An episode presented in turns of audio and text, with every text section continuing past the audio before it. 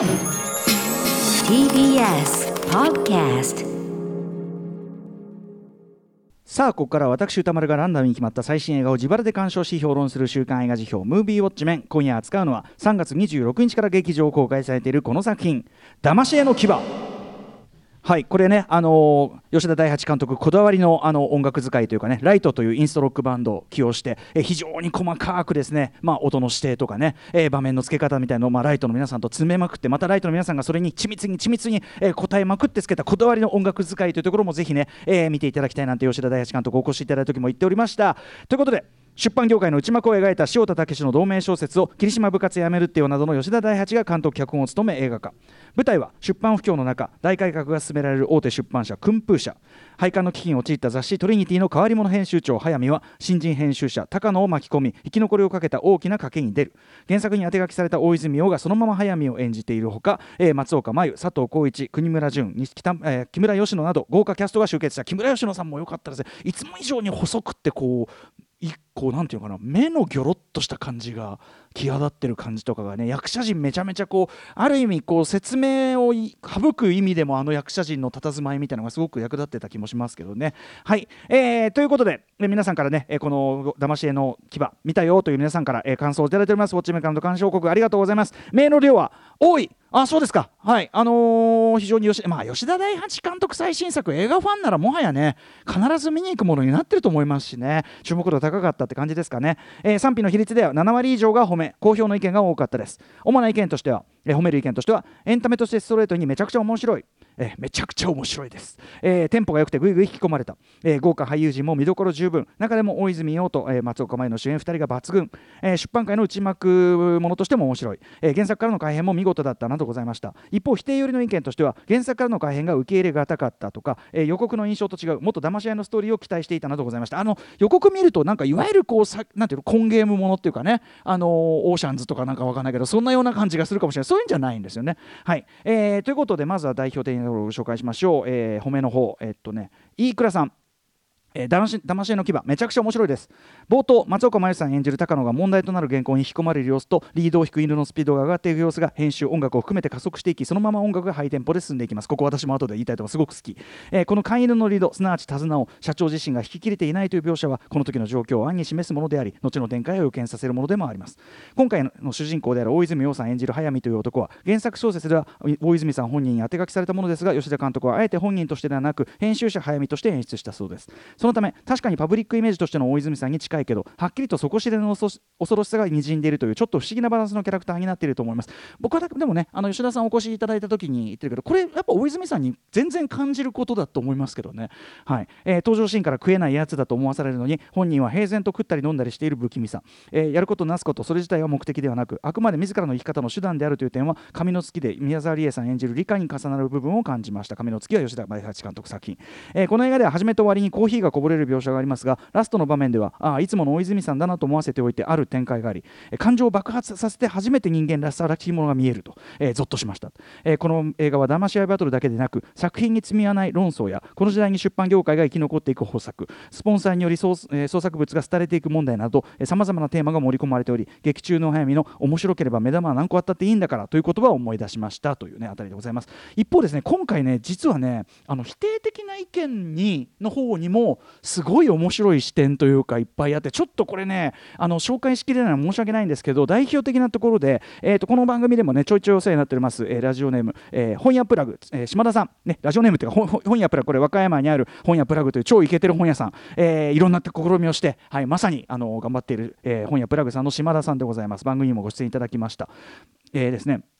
見終わった後の率直な感想は予想外にというべきか吉田大八監督だから当然というべきかやはり面白かった。面白かったとはおっしゃってる。ただ反面では一体何が良かったのかと振り返れば松岡茉優さんや組村淳さんなど芸達者な役者さんたちのグルーヴ感に吉田監督のとにかくテンポ良い編集その勢いにうまく飲まれたといった感じでそこで描かれているものに対してはどうしても感化できない違和感やそこから来る物足りなさも覚えましたと、はい、でちょっと一部省略しながらねいきますね、えーこの作品の中で登場人物たちが騙し合いながら奪い合う、えーその訓風社というねその出版社訓風社の経営権件や伝説の作家、えー、カムクラの原稿といったものは映画用語でいうところのマクガフィンでそれ自体に意味はなくそれを奪い合うサスペンスこそが見ものということは理解できるのですがただその、えー、あまりにもそのマクガフィンの重要性が説得力に欠けそのために登場人物たちが空騒ぎをしているような印象も抱いてしまいます。えーまたその幕張の奪い合いの中でトリックスターとして動き回る大泉洋さんの行動原理は面白さですが出版業界の片隅にいるものとしてはその大泉洋が言う面白さが特に配管機器の雑誌トリニティの紙面作りにおいて自分たちが本当にしたいことをする意外な有名人の原稿を引っ張ってくるといったものであるのはあまりにも表面的というか安易というか本当に面白いものってそういうのじゃないでしょう、えー、というねで、まあ、そもそもトリニティという雑誌の立ち位置がよく分かんないとかね、はいでえーと、実際その実際の文芸界というのは例えば、えーと、リニュー、えー、文芸が、え、非常にですねすごい頑張っているとかですね全然アップデートもしてるし頑張ってるんだということをもっと知ってほしいというようなことを書いていただいた上で、えー、でその現実の文芸誌の成功の要因はということでその成功の要因は実はトリニティの面白ければ何でもよしの編集方針とは真逆。何が今読者に求められているのか文学を通して何を訴えるべきなのかを一旦一貫して問い続けている結果です。逆に言えばこうした視点は日本のメジャー作品に欠けているものではないかというようなことをねも書いていただいて、えー、劇中の大泉洋さんの行動原理に戻れば新しいことが面白い。変わったこと意外なことをするのが新しいという考えは実は本屋業界においてもなんとなく求められているように感じていることでもありカフェや立ち飲みを併設していたりイベントをたくさんしていたり何かしら新しい取り組みをしていることがどんな本を扱っているのかどんな発信をしているのかよりも注目されてしまう現状はやはり悔しさを感じてしまいますという、はい、ことでございます。これ面白かったですね。はい、あとはですねえっと、これあの劇中の、えっと、その高野というねその主人公の実家である高野書店、えー、これのロケ地となった推し書房これ推し書房ね行かれていた方のメールなんかも番組で紹介しましたけど推し書房さんからあのメールをいただきました。小腹が空きましたというラジオネームで。でこれもまたねどうせ読めないでしょうって書いておいてすごく長く書いてラジオもすごく聞いていただいてあの聞いていただいてるなというのがすごく分かる文面で嬉しかったですけど、はい。えー、でまあその中ではこの出版不況というのがなぜ起こったか、えー、これはそのだからグローバル化とかその電子書籍化とかそういうことじゃなくて、えーその取り次ぎシステムというこれはあのパンフの中でもねそういうコラムが載ってるんでこれすごくぜひパンフ買って読んでいただきたいですけど、えーまあ、そんなようなことあの文文なんだ出版不況のその現実際のことみたいなあたりとかね。あとそのいわゆる古い書店町の本屋っていうのはその地元に密着したものとしてこう機能しているので、まあ、そういうところをもっとちゃんと最後着地に見せてほしかったというかね生き残りのやり方として。もちろんねあのえー、塚本慎也さんが演じるあの本屋の、ね、お父さんは、まあ、子供たちをずっと、ね、あの立ち読み許してる要するにコミュニティの一部として、えー、育てていくも含めてやってるっていうところは、まあ、やんわりは描かれてはいるけれどもと、えーまあ、ととにかくその、えー、高野書店さんのねその元である推し書房さんからのメールこれも面白かったですし、えー、あとですね構成作家古川光古川光さんまあね出版業界でも長くやっておりますので古川光さん、えー、トリニティ編集部ロケの舞台はおそらく週刊文春編集部だけど出版ネタとしては角川に関するものが多いと思われるみたいなね、はい、あの劇中に登場する騎馬プロジェクトこれは現実に実際には実現していますよとかですね。あとは先ほどねあの本屋プラグさんの手紙もあのあったように、えー、と実際には文芸誌あの時代に合わせて頑張ってますよとかそういうようなこともですね示唆いただきました。はい。ありがとうございます。ということでちょっと長くなってしまいましたが、えー、私も騙し絵の牙。えーと、まず僕が最初に見たのはあれですね。本来の、えーと、劇場公開の予定だった昨年の、えーと、6月の直前のタイミングで拝見して、えー、さらにこの番組、えー、3月30日吉田大八監督をお招きするにあたってまたもう一回見たりとかね、はい、あでちなみにその吉田さんが面白いからまさに面白いからっつって置いてった、えー、ガチャ再回し用の1万円を使って最初あのみなりが当たったのにもう一回使ったらこれが当たっちゃったというねそういう流れで。で今週またあの東宝シネマズ六本木に見に行ってきました。なんかあのねあの深夜バンゲリオンのヒットな煽りでちょっとなんか苦戦してるなんて工業的には苦戦してるなんて聞きますけど僕が見た限りでは平日昼だったらまあそこそこいる方じゃないのっていうぐらいはいるように見えましたけどね。ということでみんな大好き吉田大八監督最新作でございます。えー、まああのー、僕はですねえっとあのね歴史的大傑作霧島部活やめるっていう以降まあ運よくガチャが当たって前作、えー、扱わせていただ表させていただいてますしえっと2017年のこれまた歴史的改作ね奇怪な回答歴史的改作、えー、美しい星以降はですねミアンさんによる公式書きも講師ありますのでこちらを参照していただくと吉田大八監督これまでどんなね感じで作ってきたか流れを踏まえていただけると思います。でですねまあ今回の「だがましの牙」ただですねこれまでの吉田大八監督とはちょっとだけ毛色が違うようなちょっと新機軸なところもあってこれあの吉田さんご自身も番組にいらした時おっしゃってましたけどあの何かで何かを象徴するというような象徴性の高い場面とか描写みたいなのがあんまりなくてとにかく出来事の連続えポンポンポンポンと出来事が連続することでテンポよく話が連なっていく、まあ、一種ハードボイルド的っていうかこう植物的な語り口が印象的でそれもあってかですね吉田大八監督作の中では最も、まあ、分かりやすい面白さ、まあ、例えばあっと驚くどんでん返し敵的な、まあ、一種コンゲームものミステリー的な、えー、あっと驚く系のカタルシスみたいなそういう分かりやすい面白さがある、えー、前に出たエンターテインメント性の高い一作になってるかなというふうには思います。えー、と同時にですねまああのー、何度も言ってますけどねこれは出版業界の裏側を描く、まあ、一種の業界内幕ものでもあってこれあの、えーと、例えば最近だと「響き」とかねあとまああのそれこそあのあれですよあのー、あれえっと、あれあの人が主演同じくあの機関車トーマツこと、えっと、佐藤浩市さん主演の「あの大いなる女装」ってね水安隆さんのあれの、えっと、映画化とかあのいわゆるこう文学界ものっていうのはちょいちょいねあのたまにあったりしますけど映画で。これはまあその出版業界ものということでね、はい。えー、特にこの番組に聞いてくださってるようなリスナーの方はね本雑誌出版物への興味あるいは紙の本や町の本屋さん的なものへの思い入れより強い方多分普通より多いと思うんで、えーまあ、デジタル化グローバル化進む中そういう文化がどうなっているのかいくのかという、まあ、カルチャー状況論文化の在り方をめぐる議論としても興味深く、まあ、楽しく見れるのは間違いない。何割か増しで楽しく見るのは間違いないと思いますし、えー、でそうした中にはですねえーと、そういうねあの内幕ものであり出版業界をめぐる時代の変化を描くものでありつつそういう中には僕が毎度言っている吉田大八監督作のに一貫するそのメインテーマ、えー、客観的にはどれだけ非合理に見えても、えー、人はある種の夢を見習うじゃないと生きていけないものだろうっていうようなそういうメッセージというか思いのようなものもしっかり最終的には浮かび上がってくるというような、まあ、エンタメ性が高くそして業界内内幕ものとしても面白くそしてやはり吉田大八監督の、えーまあ、作家性という意味でもがっつりやっぱり刻印されているという、えー、そういう一作とはまず言えると思います。え、原作は塩田武さんによる、えー、大泉洋さんに当て書きされたというこれ自体結構珍しい経緯のね2017年に発行された小説なんですけど、はい。えー、ただしですね、まあ、このね吉田大八さん、えー、楠野一郎さんというねこれ放送作家として小崎とかでもねあのおなじみのというか、はい。えー、草野一郎さんの共同脚本で、えーと、かなり大幅にアレンジをしていてですね、えーと、ざっくり言えば原作では基本大泉洋さんがイメージされたその主人公の、えー、早見側の視点心理から話が進進んでいくし最終的にそのとある仕掛け、えー、視点の転換的なことが小説側にも用意されてるんだけどそれも、えーと、早見のその真の人間性実像に迫るようなものだったりするということですよね、はい、ちなみにその描かれている時代状況も2017年に出た小説ですけどやっぱ2021年の現在読むと割とはっきり古いっていうか古くなっちゃってるなっていうところもあったりとかしますね。それは実は今回の映画版にも2000ちょっと要するに多分この原脚本書いてる段階なのかちょっと今から見るとちょっと古い話にも見えるかなってところは残ってはいるかなという気もしますが、えー、それに対して今回の映画版、まあ、そもそも主人公、えー、メインとなる視点がですねやはり大きく、まあ、原作からアレンジ膨らませられた、まあ、高野というね松岡茉優さん演じるキャラクターに映されていて、えー、大泉洋さん演じる速水は彼女の目から見た一種得体の知れない人物、えー、なんならですね、えーまあ、時にはその悪役的にすら見える、まあ、トリックスター的なねさっきのメールもありましたけどトリックスター的な存在になっていて、えーまあ、大泉さんが過去に演じた中でば三谷幸喜さんの、えー、これ私2013年11月16日に表しました清須会議あれの秀吉役あれが大泉さんのこういう怖い面っていうかだからそういう意味では三谷さんのあれねいろいろ言いましたけど大泉さんのそこをピックアップして引き出したっていうところはすごい軽眼ですよね。はいえー、まあ秀吉役にあれ近いかなと。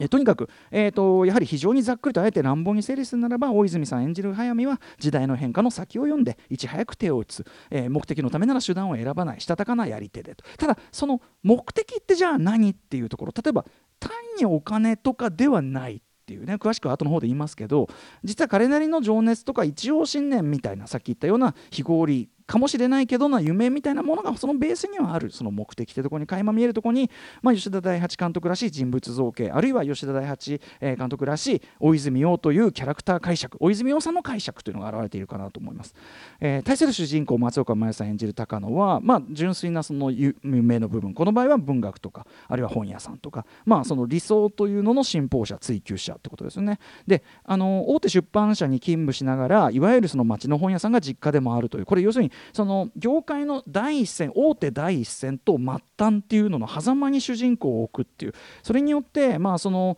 え、本とか雑誌文化の全体的な状況みたいなのを分かりやすくなおかつ身近なものとして観客に飲み込ませていくという。これ置き方がすごいうまい作りですよね。はい。えーでまあ、お話のものはねそれこそま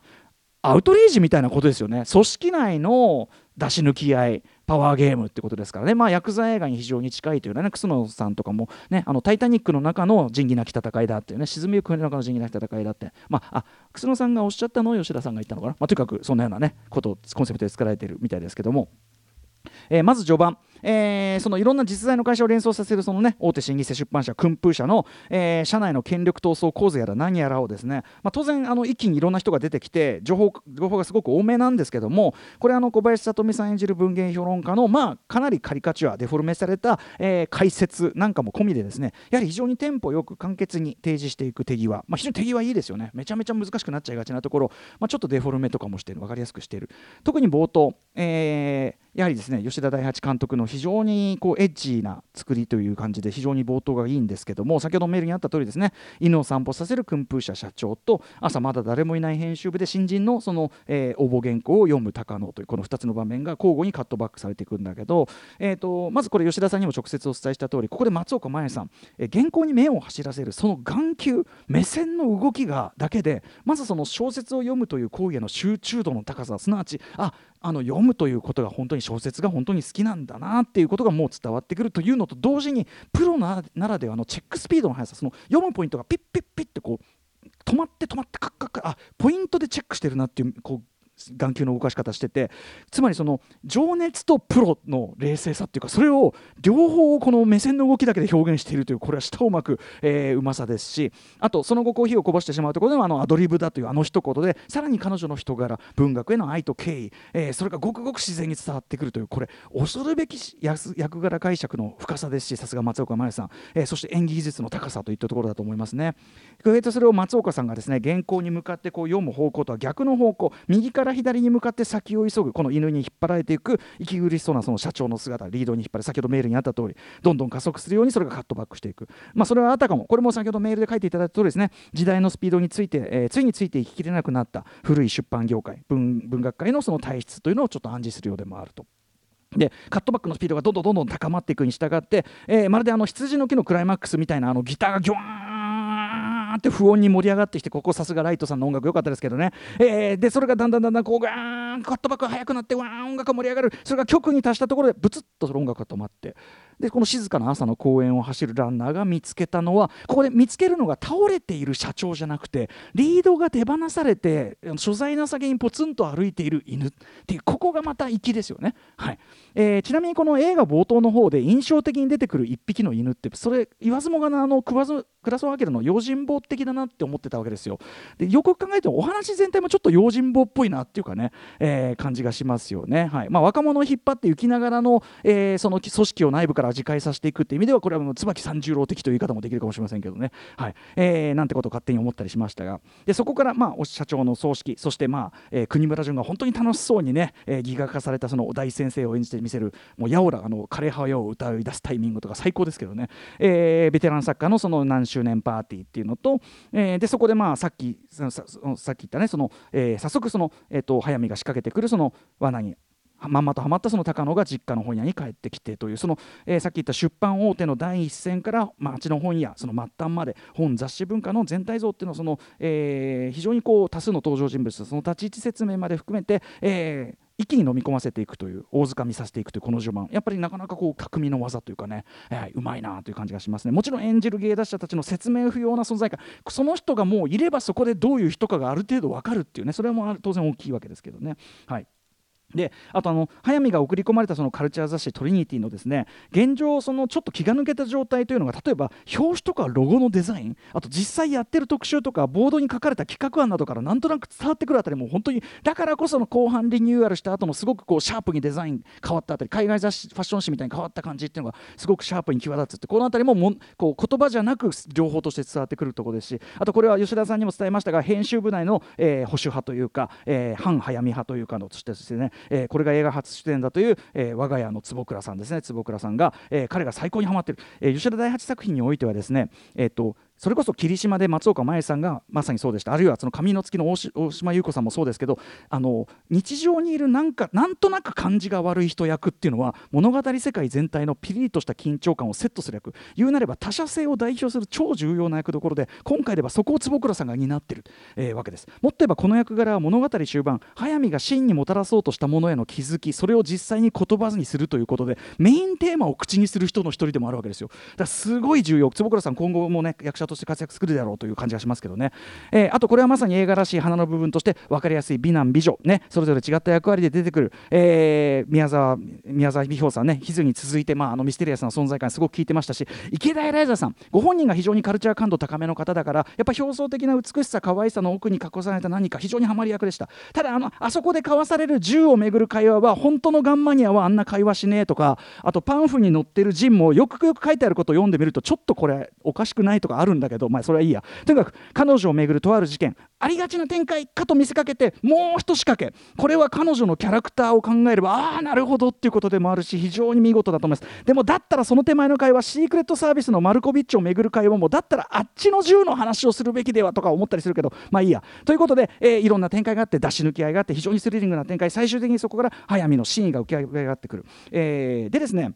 割とここ本当にびっくりするどんでん返しがあったりするんでそれは劇場で確かめていただきたいですが最終的にはこれ全てのエンターテインメントコンテンツに共通する話でそのビジネスの在り方とかねそういうのは年々日々変わっていくというのはこれはもう当たり前だしずっとそうなわけです。問題はその中で真に大事なものすべきものは何かということですよね、えー、権威の維持とか、まあ、会社の存続こういうものももちろんビジネス的には大事ですけども時代や形が変わっても変わらない一つ追求すべきものということでここかここでは面白いものの追求っていうことが一つ挙げられるわけです。これはあの先ほどね本屋プラグさんその面白さの追求って僕はでもねそのプラグさんがおっしゃっているいろんな試みも込みで面白さってあるしこの映画の面白いところはその面白さの追求というのはでも早見が言ってるそれ以外もあるでしょっていうところまでひとひねりして提示してみせるところだと思うんですつまりバズる的なことだけが面白さなのかというようなね問いかけもあったりする。でもちろんこれは一種のファンタジーで劇中の一番大きなトリック冷静に考えて僕1回目は気になりませんでしたけど2回目見ていくといやこれありえないでしょっていうこんなリスキーなトリックはありえないっていうものだったりするしあとオチの人ひねりもですねなるほど現実のさまざまな試みとも重なるところはありますがこれ劇中のこのオチは結局既存の権威を借りてることには変わらないですよね。しかもそれを独占するってこれいい話なのかなってちょっと思っちゃったりしましたけど、はい。えー、そもそもこの、えー、紙の本本、まあるいは町の本屋とかもっと言えば文学出版文化、えー、大事に思っているということが前提のもつまりこの問題意識の共有が割と全体の話なのでえ俺本とか別にどうだっていいんだけどって観客が見たら多少これさらにピントがボケたものに見えかねないとも思うしあと現実の出版業界の動き先ほどもねあのいろんな人の指摘ありましたけど、まあ、もっと先に進んでいる部分ははっきりあるのでちょっとだけ古い問題意識なのかなという感じもありはありましたただこれ、えーと、割とですねこれ見て十分面白かった上で改めて考えてみたらいろいろ浮かび上がってくるということであってひとまずエンタメプラス業界内幕ものという部分で、えー、面白さの担保そして問題提起の部分さらには吉田さんの作家性の刻印という意味でいやあのこういう作品としては申し分ない出来ではないかというふうに思います。えー、っとあのがんがん会話のどこがダメかっていうのは今度吉田さんに、え、会った時に言います。えー、ぜひぜひ劇場でウォッチしてください。では来週の課題映画を決めるムービーガチャタイムです。はい、えー、来週候補作品8作品を発表します。まず最初の候補はこちら、えー、ブルー吉田圭佑監督最新作。続いてはこちら。街の上で泉泉力也最新作、えー、3つ目はこちら。21ブリッジ。4つ目。ザ・スイッチ。5つ目はこちら。パームスプリングス。6つ目。ノマドランド。7つ目。先週外れちゃったあの外しちゃったミナリ、えー、そして最後の候補はリスナーカプセルです。えーとえー、タクシーダイナマットさん、えー、推薦したのはまともじゃないのは君も一緒です、えー、ということでこれあの繰り返し繰り返し皆さんから熱いメールいただきますガチャタイムいけるか？あ間に合うかな？入ったいきます。